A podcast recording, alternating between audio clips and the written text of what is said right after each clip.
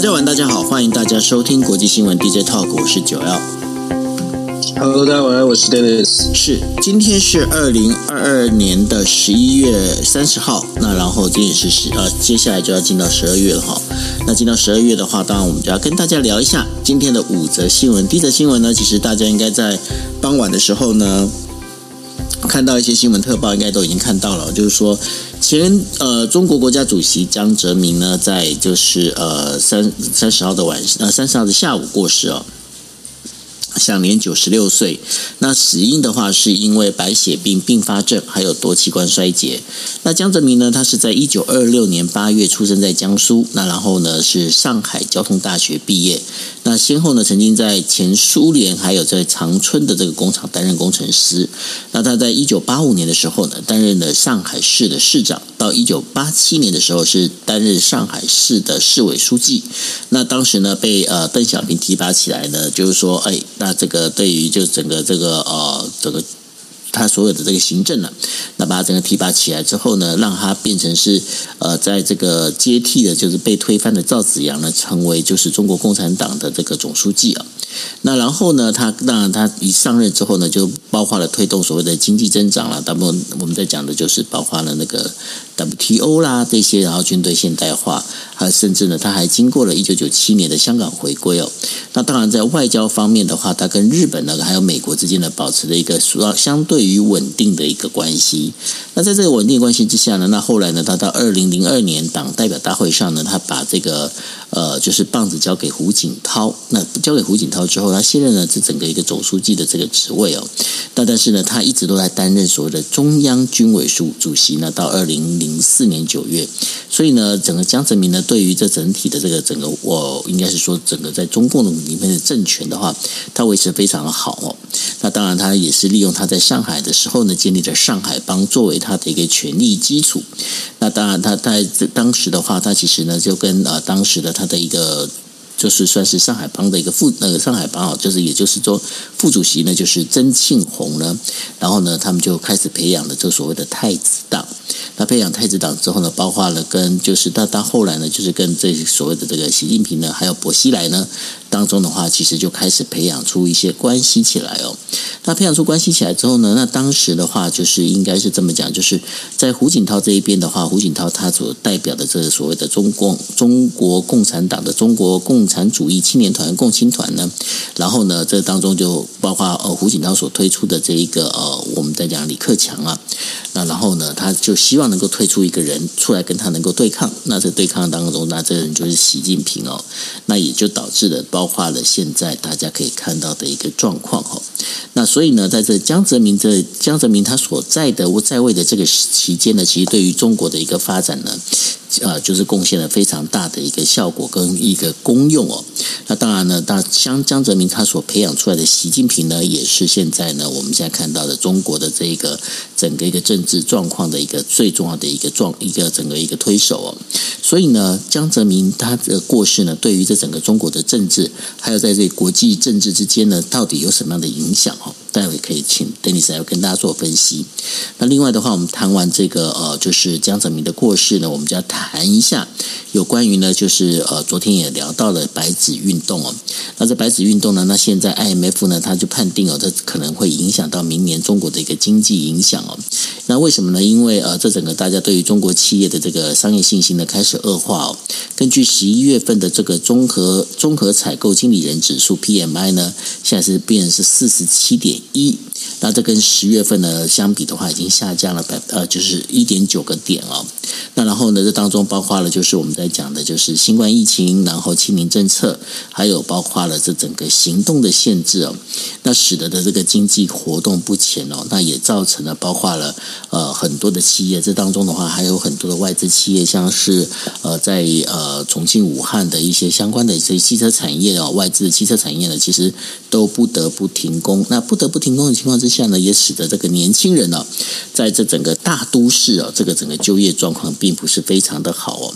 那当然我们在讲说，如果说是这整个 PMI 的这个指数如果是高于五十的话，那代表的话，这整个是呃这个经济是属于扩张的一个状态。但是如果低于五十的话呢，就代表着经济是处于收缩的状态哦。那刚刚我们就跟大家是讲到了十一月份的这个中国的 PMI 指数呢是在四十七点一哦，那也就代表着现在目前呢，其实在呈现一个收缩的一个状态。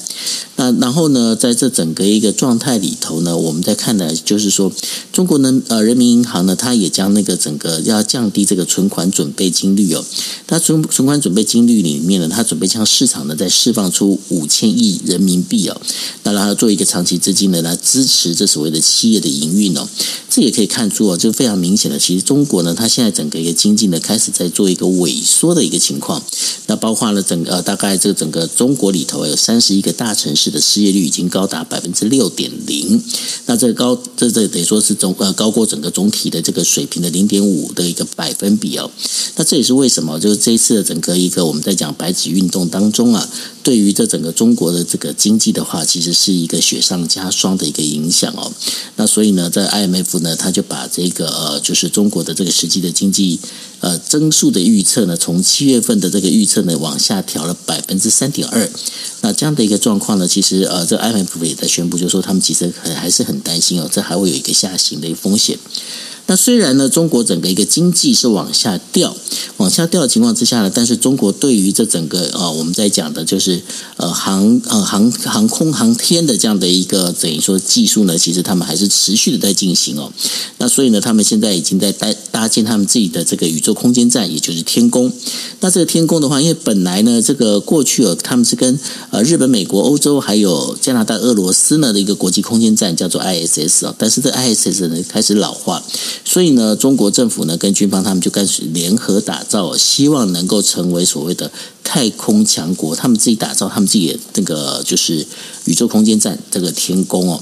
那根据呢，就是这个中国载人航空航天工程办公室的一个消息哦，十一月二十九号呢，那从中国西北酒泉的这个卫星发射场发射的神舟十五号呢，在三十号呃，在三十号的时候抵达了天宫。那然后对接之后呢，有三名宇航员已经天呃已经登上了天宫号哦。那这也是呢，其实这他们在搭建这整个属于中国这个呃宇宙空间站的时候，这是算是最后一步哦。那最后一步呢，这也是代表的呢这个。整个中国呢，它现在在这个呃宇宙当中呢，有一个属于中国自己的一个我们在讲的一个空呃一个等于说算是一个空间站了。那这空间站接下来呢，在有很多的一个宇宙的这个所谓的这个天空的这样的一个宇宙天空的这样的一个进行的一个活动，还有以及实验里头啊，那这个中美之间的一个对抗呢，当然就会越来越明显哦。那接下来就是讲说越来越明显的话，那就谈到了就是哎，那之前不是有聊到吗？俄罗斯呢，它还有跟美国准备要谈，就是所谓的呃这个缩减核武谈判这件事情哦。但是哎，那这个就美国呢跟俄罗斯本来是二十九号要在埃及举行的这个所谓的 New Start 这样的一个呃就是。核核缩呃核武缩减的一个谈判哦，但是呢，这个俄罗斯呢临时在会前呢会前宣布的，就说准备要延后，而且还没确定到底什么时候要召开哦。那这个俄俄国的这个外交部，他是在二十八号的时候表示哦，那原本定在十一月二十九号到十二月六号在开罗举行的美俄 New Start 的这样的一个条约的这样的一个双边。呃，这个整个一个委员会哦，那然后呢，准备要延期举行。那美国美国白宫的就是国安发言人科比呢，他就说，俄罗斯呢并没有对美国说明哦，真正推迟这一次的整个一个会议的一个真正的原因到底是什么哦。那由于呢，在这整个一个协议之下呢，因为大家要恢复大家互派那个所谓的检察员的检查，大家双方的这个核武的这个设施到底是不 OK 啦，然后这些数字哦，那所以现在这个没办法做这件事情的话，接下来会有什么样的状况？其实大家也非常担心。那担心的同时呢，其实在美国国防部二十九号的时候也公布了所谓的中国军力报告书里头啊，他就提到了，就是中国的核子军备呢，在二零三五年以前呢，可能会增加到三倍以上。那所拥有的这个核弹头的数量呢，可能会到了一千五百枚。那这个报告里头也同时在提到了，就是中国的空军呢，其实越来越先进哦。那越来越先进的状况之下呢，它会在台湾周边呢，会建立了更增强这所谓的军事行动啊。那使这个整个这就是对于台湾的不断的骚扰呢，会变成一种新常态。然后变成一个新常态呢，那然后尤其呢，就是现在的整个呃，就是呃，美国国防部哦预这个预估的哦，中国的这个整个战略核弹头的库存哦，已经在持续的增加当中了。那这个增加增加当中，而且这个整个军事的一个扩张哦，当然也会让整个区域的不稳定性哦，会越来越明显。好，那最后的话跟大家聊到的，就是美国总统马呃法国总统马克宏呢，他在十二月一号的时候呢，他在前往美国进行国事访问。那白宫的资深官员就表示哦，这次的整个访问会谈的内容啊。会包括了，包括乌克兰，包括中国，包括气候变迁这相关的这些讯息哦。那尤其呢，这现在目前的话，美欧哦对于中国的这个观念呢、观点呢，并不是那么的一致。那所以呢，这双边之间呢，会希望能够讨论出一个重大的议题出来。那我们之前也讲了哦，马克宏呢，其实很想要当所谓的欧洲的一个共主哦。所以接下来，马克宏他在美国白宫这一边呢，他会这个国事访问到底会呈现出什么样的一个状况呢？这也是我们很值得关注的。那这是我们在今天为大家带来的五则新闻。接下来呢，我们请 Dennis 呢来帮我们大家做一个比较深度的解析。好，Dennis。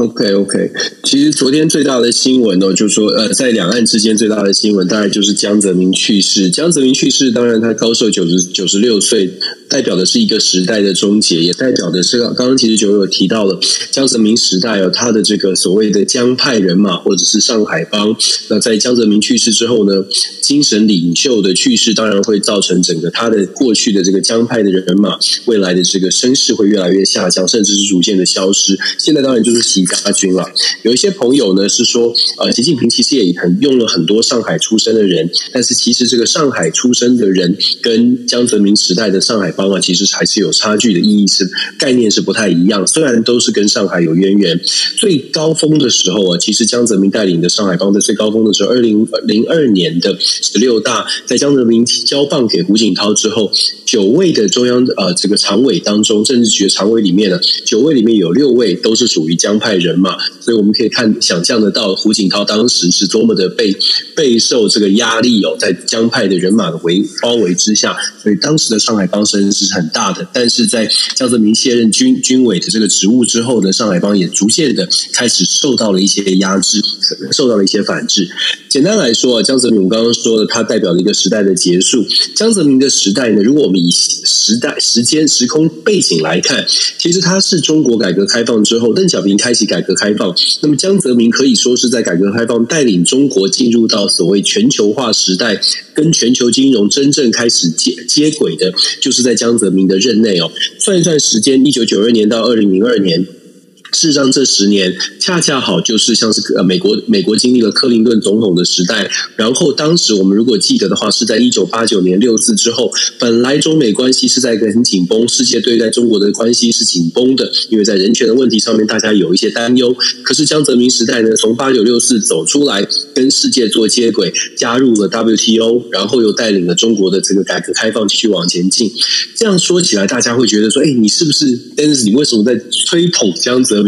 其实并不是，我们说，其实时代的这个时代的变迁，有的时候呢，一个国家的发展呢，刚好就搭上了这个时代整个全球的趋势。中国在这一段时间，确确实实，它在一个改革开放的这个契机之下，再配合上全球化的时代，国际贸易在那段时间是快速的飞飞快的呃要。近哦，如果大家再看一下那个时间点，就是在冷战结束之后，一九九二到二零零二，事实上就是美苏的冷战也结束了，柏林围墙倒塌了，所以整个世界呢都是很快速的希望有一些很多的国家很快速的希望经济发展，中国就在这一波风呃列车当中呢，真的取得了很很快的经济的要进，而江泽民就是在这段时间当中领带领中国的这个领导人，所以为什么江泽民可以？好像手握很多权力，好像上海帮的影响很大。部分的原因就是因为他们其实，在这一段经济发展的过程当中，你可以说他们是既得利益者，你可以说他们在这个因为整个的赚钱赚的很多，整个国家都在起飞，所以上海帮其实不止在政政治上有影响力，确实也跨足到了经济的发展，让他们的势力更加的庞大。那当然，这也就带来了后续为什么会会说江泽民的影响力继续的延续，即便他下台之后继续延继续的延续，因为在那段时间所累积出来的实力。包括了经济，包括了政治上面的实力跟人脉哦，确实让很多人呃在中国从政的，尤其中国共产党的高层呢，对于江派或者是上海帮是有忌惮的。当然，后续我们就说了，随着政权的更迭，事实上对于江江泽民派系也有一定的这个呃制约哦。简单来说吧，江泽民代表的真的就是我们说的一个时代的完，一个时代的终结。现在进入到另外一个时代，毫无疑问的就是习家军的时代啊，习近平的时代。习近平的时代面临到的世界挑战，跟江泽民时代面对的全球正在蓬勃的发展是有很大的差距的。习近平会面到的挑战比江泽民，我想是更多，而不会是更少。尤其是在经济上，因为中国现在在经济发展的过程当中，已经从过去完全很快速可以开放的这个时代。转变变成了需要。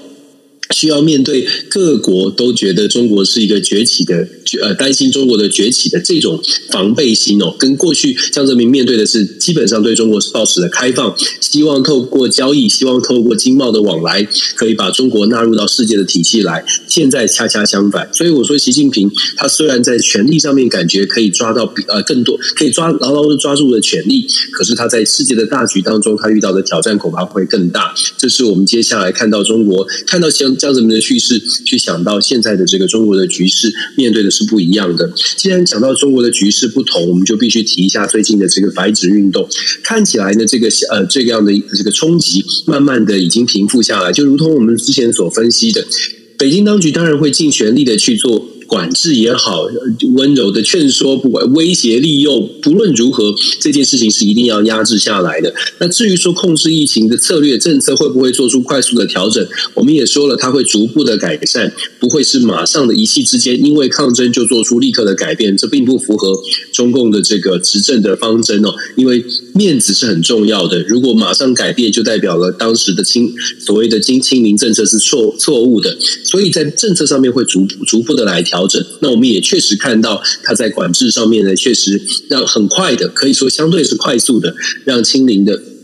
让这个白纸运动好像慢慢的就回回归到平，回归到平静。有一些智库学者在分析呢，这个回归平静之后，其实民怨并没有完全的消散。昨天我们也特别讲了，这个压力锅啊，压力释放之后，还有没有足够的力量再去做一个爆冲？事实上，呃，以目前的状况来说，中方当然会。透过各种的方式来进行管制，我们可以想象得到的，就是实体的管制，像是警方啦、军警人员在街头上面的一些搜搜呃搜查，或者是一些管制，在目前看起来重要的城市，可能就会加紧加强这个部分。那再来，在网络上面呢，也透过各种的网络的控管的机制，肯定会更加的去防范所谓的聚集的聚集人民活动聚集的这个可能性。那再者呢，就是所谓的地方官员哦，政治人物、地方官员。怕会承受到更大的压力，必要负起责任，不能够让抗争的事件再次点燃这样的火花。其实历史是很有趣的，你去回顾八九六四的时候，当时是因为这个呃赵子阳他们的呃这个这个赵子阳的声援，然后再加上这个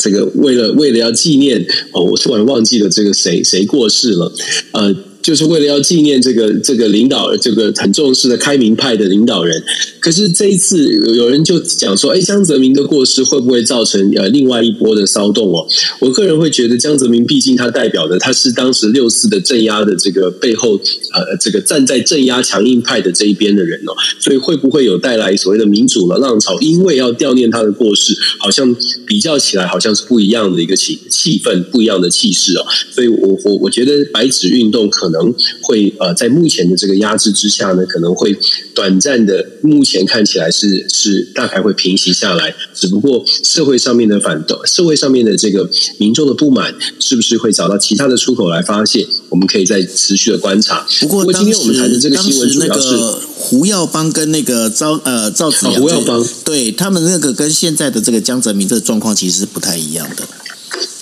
对啊，不太一样啊，所以我看到有一些媒体在讲说，哎，会不会有另外一个因为了悼念，所以造成另外一波的冲击？我觉得江泽民那个是完全不晓得 天安门事件怎么发生的。对对对，九号你知道，就是我看到这个新闻有这个在这样报道的时候，我就在想说，嗯，可你可能不知道胡耀邦跟道长代表的是开明派，江泽民是镇压派，是啊，所以其实是不一样的。所以对，所以我说这个这个要要相提并论的是有点有点不太一样的故事哦。那其实我们今天谈的这个，就是说在经济上面的冲击，其实对于中国来说，现在最大的挑战恐怕是在经济上。我们刚刚一开始就说了，因为全球的气氛是不一样的。那昨天我们也特别说到了这个，像包括英国啦，包括是欧美国家担心中国的崛起，他们在跟中国的交往，包括经济经贸交往上面，都会相对来说更加的谨慎跟保守。因此，中国面对到的经济的挑战，他必须要呃去思考怎么样来展现自己是一个可以可以继续做生意，然后不。会受到政治影响太多的，如果他想要拓扩张经济，或者是跟大家继续交流的话，可是在此同时，他国内的政治包括了清零，包括了这个现在的疫情管控，还是影响了经济。然后这个再加上，如果国内有抗争抗争的行动，会让世界的其他的投资者、其他外资呢，会更加的担心。现在已经看到外资逐渐外资的这个投资的数字是在下降的。那当然，我们我们就说，因为白纸运动，因为这样的一个。气氛会让本来有意跟中国做生意，或者是现在在中国国境内呢进呃进行投资的这些外商，要不要再加码投资，会更加的保守哦。这也是为什么从经济的角度、经济预测的角度来说，中国可能短期之内呢受到的这个政策的冲击，还有可能民怨，社会有民怨，外资感受到了这个可能爆爆发的不稳定，都会呃都会让都会让这个外国的资本更加的小心一些，这也会导致中国的经济在。预期上面可能会受到一些一些阻碍哦。那当然，我们都希望就是说，整个整个其实全球的经济，我们都希望赶快的复苏。受到乌俄战争的影响，我们讲了好久了。乌俄战争就像一个乌云罩在这个。全球的政治经济局势上面，乌俄战争这个大的罩子没有解开之前呢，所有其他的事件，所有其他的负面变数，只是让这个经济的前景变得更加的不乐观。在这段时间呢，大家真的投资可能也要特别的谨慎哦。那我们在说中讲中国，就继续讲说中国的发展，它是全面性的。我们之前有跟大家说过，为什么中美之间的竞争会让美国现在会更更加的小心？因为对美国或对欧欧洲国欧呃西方国家来说。说中国的崛起，它代表的不是单一面向的一个威胁，因为中呃过去出现的呃这个世界上面的一些一些崛起的大大国崛起的强权，像是日本在经济上崛起了，俄罗斯是军事上很强，可是像中国这样军事经济，然后再加上现在连太空都很强，全方位的。一个崛起的大国，其实在呃西方的国家的眼中是过去没有曾不曾见过的。这也是为什么对美国而言要特别特别防范这样的一个全面性的威胁。那我们就讲到了太空战，现在也是一个对冲或者是冲突的一个一个场域哦。因为中国的呃太空发展的近几年是发展的非常快速。如果我们只单纯的讲太空，听起来它是一个科学研究，就像九欧刚其实其实有分析，这个太空站对接了天空，天空太空站对接之后呢，可以做很多的科学研究。可是要达到这样的一个太空站的建制，空间站、太空空间站的建制，然后要有火箭神舟十四号、十五号在上面都可以发射上去，顺利的把呃人搭载进入到太空站工作。其实它背后的科技呢，都是可以转换的，虽然看起来是民用是科。学，可是都是可以转换成为战时所需要的军事的动军事的功能。也就是说，像太空呃，像火箭发射，这个跟超高音速导弹啦，还有整个整个这个射程导弹燃料等等的计算，都是有相通之处。这也是为什么美国会特别的担心，或者是西方国家会特别担心，像中国这样的崛起，而且甚至在科技上面的崛起，太空工程上面的崛起。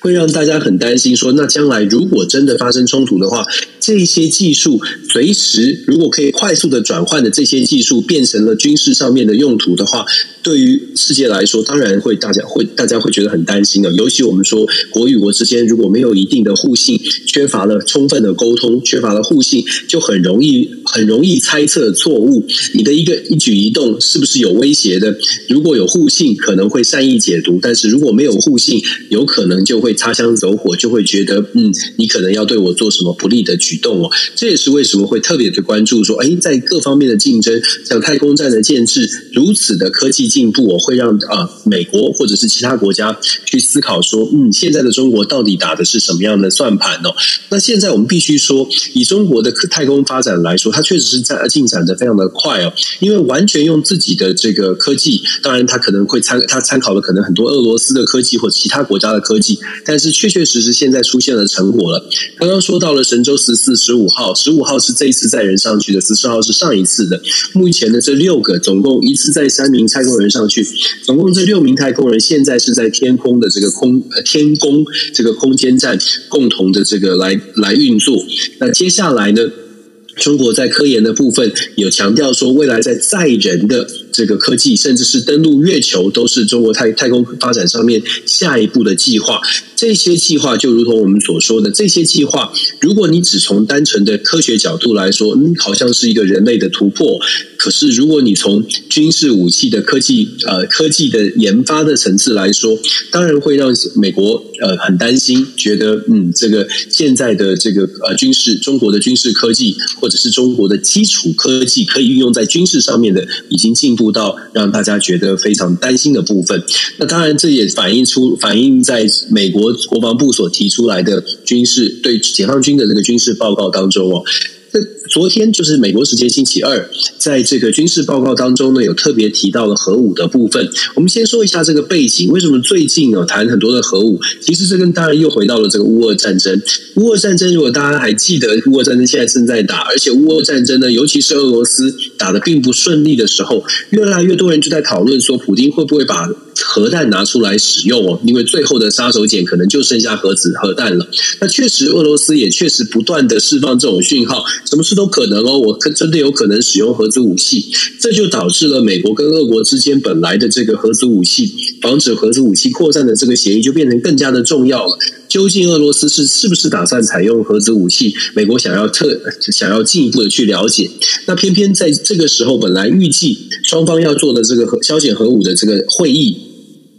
这个会议呢，要谈的是什么？这个会议要谈的是，在削减核武的协议里面有一项是指说，美俄双方同意让对方去充分的去调查、去了解、获取现在有的这些资讯、现在的设设备的这些资资讯哦，数量啦，然后呃怎怎样的这个怎怎样的建制哦。可是呢，这个会议延宕了。这个会议，俄罗斯方面呢是说要暂暂停，要往后拖，要往后拖延。这个拖延的举动，如同我们在媒体上面看所看到的，白宫的说法呢，科比的说法呢是说，目前没有主要的原因，没有把原因说清楚。可是外界就会揣测了，俄罗斯是不是用这种拖延会议的方式去传递出一个讯号，就是我还是有可能使用核武哦。我现在不想跟你谈核子武器的问题，除非我们把这个呃这个在这个呃呃谈判先谈好，乌俄战争先搞定。那我我暂时不打不打算要呃分享这些资料。因为有这个背景资呃资讯，也就是核武的这这个威胁存在，也让国防部美国国防部现在推出的这个中国解放军的军事报告就更加的受人重视。因为在这个军事报告当中就提到了中国的核武也在快速的朝着朝着他们的发展目标前进。目前中国的核弹头呢，大概按照国防部的情报，美国国防部的情报是说大概目前是四百枚左右。但目看到呃这个认他们国防部认为呢。中国在未来的十年，也就是到二零五零年，二零呃未来的十年，抱歉，未来的十年，中国有可能在核弹头的数量上面，从现在的四百枚变成变成呃一千五百枚，进展的会是非常的快哦。那这个核子弹头的数量呢，当然会让人让人家很担心，因为数量这么大。虽然中方不断的强调，中方并没有打算要要。这个创造出这个第一级的能力，并没有打算要做这个第一级的动作，也没有有也没有这样的战术的设想哦。但是核弹头。发了这么多，当然还是会让人很担心。可是这个报告里面呢，除了核弹头的数量让人担心之外呢，事实上更令人担心的，美国更担心的是中国跟其他国家的交往。在这份白皮这份报告书里面，特别讲出来说，现在中国作为一个核子核武的大国，尤其是核子数量有可能增加之后，它跟俄罗斯之间的关系，它跟未来有可能也有核弹核弹发展能力的伊朗之间的关系更让人担心哦，因为如果这些国家都走在一起了，不管是政治理由或者是为了国家安全各种的理由，这些国家越走越近，尤其是在军事的合作上越走越近的话，对于世界的威胁远远比。观看它的核子弹的这个数量是否增加来得更加的严重哦，因为如果这些核武的国家都能够串联，事实上这个数量首先数量就会更就如果是军事合作到这种紧密的程度，数量担心的这个数量就会更多，而且可他们可能可以采取的。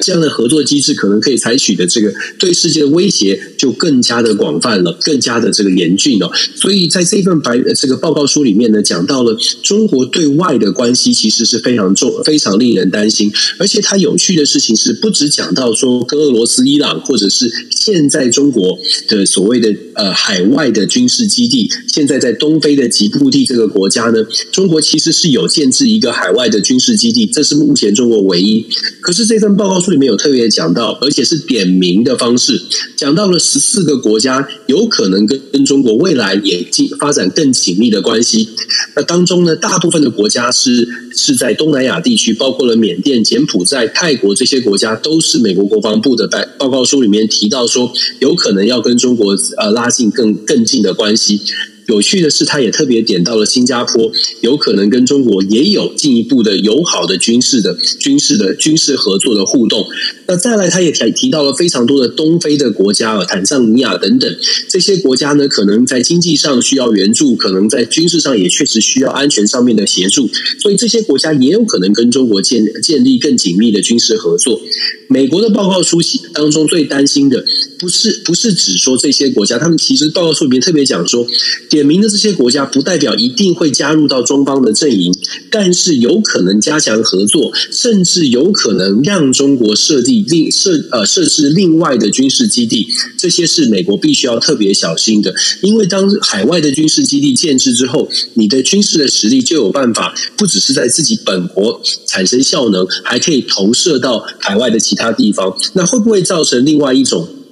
真正的军事竞呃军事的竞赛？会不会有更多擦枪走火的机会？在这份报告书里边有特别讲到说，对外关系，中国的对外关系。是要特别注意的。那当然，这份报告书里面，台湾最关心的就是讲到台湾哦。其实这份国防报告书讲台湾的部分呢，它是讲说，在二零二七年中共解放军建军一百年的时候，确实有设定这个目标跟计划。但是美国国防部认为，以目前的解放军的进展，就算到了二零二七年哦，当然有很多人的有有不同的猜测。但是这份报告书是说，到了二零二七年，也许它可以达成解放军设定的目标。可是就算达成了这个目标，真实到底能不能够真的是侵犯台湾？还有其他的变数。当然，最重要的就是台湾自我的防卫能力是不是能够提升？也就是说，解放军有他的目标，有他的建军目标，有他设定可能要武力攻台的这些需要达成的军事发展目标。可是，解放军没有办法，或者是也不知道的部分呢？也不能说不知道，应该是说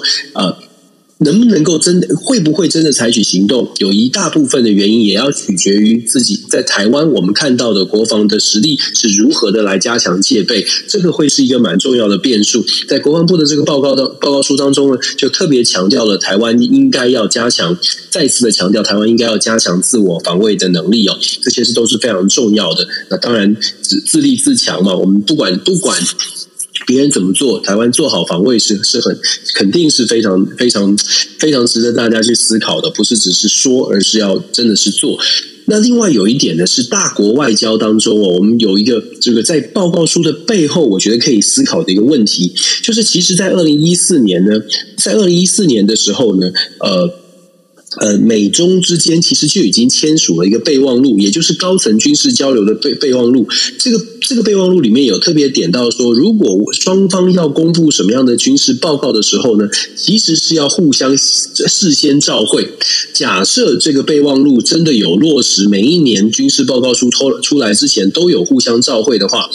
基本上，我们昨天看到的美国公布的这个国防报告书，代表的是中方其实在事前应该已经知道，也就是说，美国写报告的时候也都知道要呃中方会看到，所以他在写下笔的时候，他在撰写的时候，可能不止不单单仅仅只是从军事的面向来来陈述，可能还多了一点政治或者是外交上面的操作，也就是在文呃文句之间呢，也想要传递一些讯号给对方，你不要轻举妄动，我现在知道你有什么，然后我希望我我我的评价是什么，所以我们只是看报告的话，会说哦，好可怕，这个弹头怎么样？但是就就像我所说的，我觉得如果双方中美之间的大国角力哦，在在这个在这样的一个报告当中，其实我们也可以进一步的去思考，他要透过文字传递给对方什么样的讯号？呃，不会只是数量而已。点是美方想要采取什么样的态度，或者甚至是美方想要传递出什么样的这个这个强烈的压这个呃制约，这些都是在报告书里面除了表面之外可以看到的事情。当然，我们还是要说，核子武器是一定要想办法去去压制的，否则真的是人类人类其实经不起现在现在的这个核核子战争哦。那再来，我们就说最后一条，我们谈到的法国总统访美，这是马克宏呢在疫情之后第一次的出访美国。那大家会谈这个马克龙出访，其实这次来的有两件事情，美国媒体关键的呃关注的焦点不同，大概基本上可以归纳成两个方向。第一个是关于所谓的反呃这个呃呃通货膨胀的这个这个法案哦，法国带带着这个讯号来，带着来自欧洲的不满到美国来，希望美国的这个所谓的呃。通货膨胀法案，或者是防止通货膨胀法案，刚刚才签署的，拜登在不久之前签署的防止通货膨胀法案，能够能够有有效的做出一些调整。为什么这么说呢？这个抗通膨法案，事实上在其中有很多的补贴补助事项。我。我们就举一个大家比较有感的，就是电动车的补助。美国在这个抗通膨法案当中，补助电动车一台补助上限，补助到七千五百块美金，其实真的蛮多的。补助七千五百块美金有条件，什么条件呢？这台电动车必须是美国制造、美国生产，全部都是美国的。那谁能够达到这样的要求呢？大概就是特斯拉，大概就是美国的电动车厂牌。所有其他的，像是现代汽车、起亚汽车，如果你要发展电动车，呃呃投工厂不管你是哪哪一家的这个外国车厂，你其实很有可能你有部分的零组件都不是纯粹是从美国生产制造。这样的一个补助呢，就造成很多外国的车厂会遇到很大的压力，它在销售上面就会有就会受到冲击。很显然的。如果你知道你可以拿到七千五百块，只是因为你选特斯拉而没有选 BMW 的电动车，或者是没有选呃呃现代汽车，你可能就可以多七千五。想当然尔，消费者的心态会去做一些调整。像这样的一个抗通膨法案当中的一些补助计划，当然它是为了美国利益优先，可是美国利益优先，同时也就代表了保保护主义的意涵，其实涵涵括在其中哦。这也是为什么欧洲国家其实对于抗通膨法案是高度的抱怨。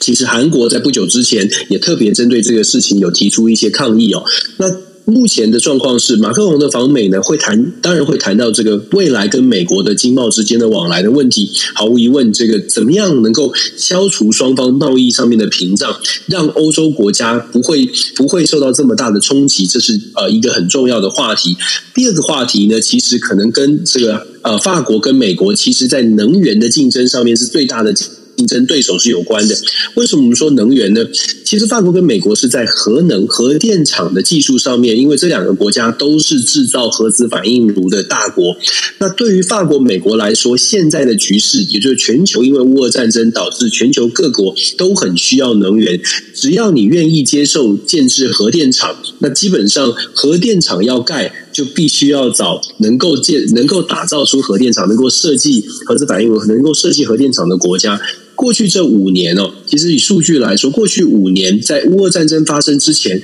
全球百分之九十有一份报告显示，全球百分之九十的核子反应炉都是由中国或者是俄罗斯设计建造。那现在我们当然知道，因为受到乌俄战争的影响，要采购核核核子反应炉，很有可能就不会从中国跟俄罗斯这边来呃来来寻找机会。很多的国家会寻求像是日像是法国、像是美国其他的可以合作的比较比较。比较值得信赖或者比较安全的这个核子反应炉的设计商，那这在能源的这件事情上，在核电设计的这个问题上面呢，就变成了法国、美国其实是一个高度的竞争者。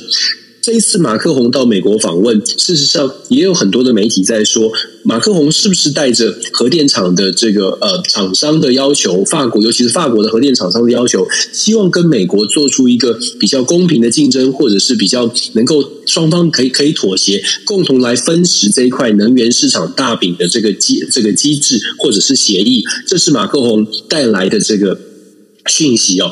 简单来说，法美之间呢，当然我们看到的新闻会说，哦，法美、法国、美国会讨论乌俄战争，毫无疑问的，他们当然会讨论到乌俄战争。可是我们刚刚说的这两项重大的呃经济发展的问题，恐怕是马克宏现在带到了呃到美国之后会非常认真去去讨论的问题，因为。全球的经济啊，真的就如同我们所说，受到很多的冲击。乌俄战争还没结束，欧洲国家，我们前两天才在讲说，即将进入到冬天了。我们真的还没有看到，就是欧呃乌俄战争有好像马上可以出现和平的机会。也就是说，欧洲国家其实人人自危，都在担心说，那接下来到底怎么办？会维持多久？十二月份开始进入冬天，一月、二月，甚至到三月，有一些欧洲地呃北欧地区的国家，其实冷的时间很多。接下来到底能不能够撑得住这样的一个能源短缺的情况？现在各国在积极做的事情，就是透过各种的协调、各种的协议，赶快的把能源能够找到，能够稳定下来。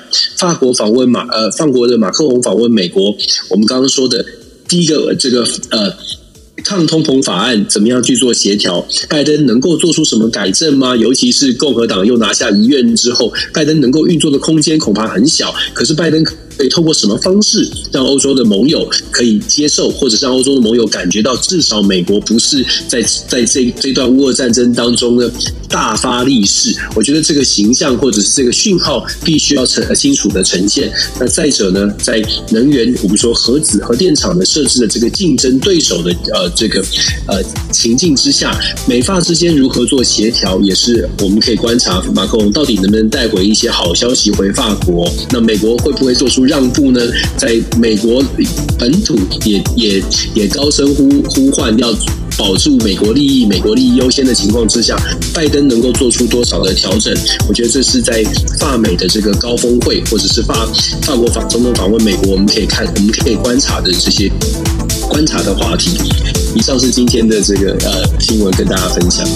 对哦，那其实大家可以从啊我们这一两天跟大家带来的这个新闻里头，大家也可以感受到有一种主要。什么样的感觉呢？就是说，好像这个接近年底之后啊，很多事情呢还是在暗潮汹涌，很多东西都还在这个酝酿准备着要发生的一个状态。那所以呢，大家其实也是要好好的，就是更加仔细的来看这些国际新闻，然后看很多的这样的一个就是资讯，听我们的报道哈，然后多去想一想，我觉得是非常的重要。OK，好，那这就是我们今天为大家带来的国际新闻 DJ Talk。那我们明天同样时间，晚上的十二点四十五分，晚上再见了。谢谢大家，晚安，拜拜。谢谢。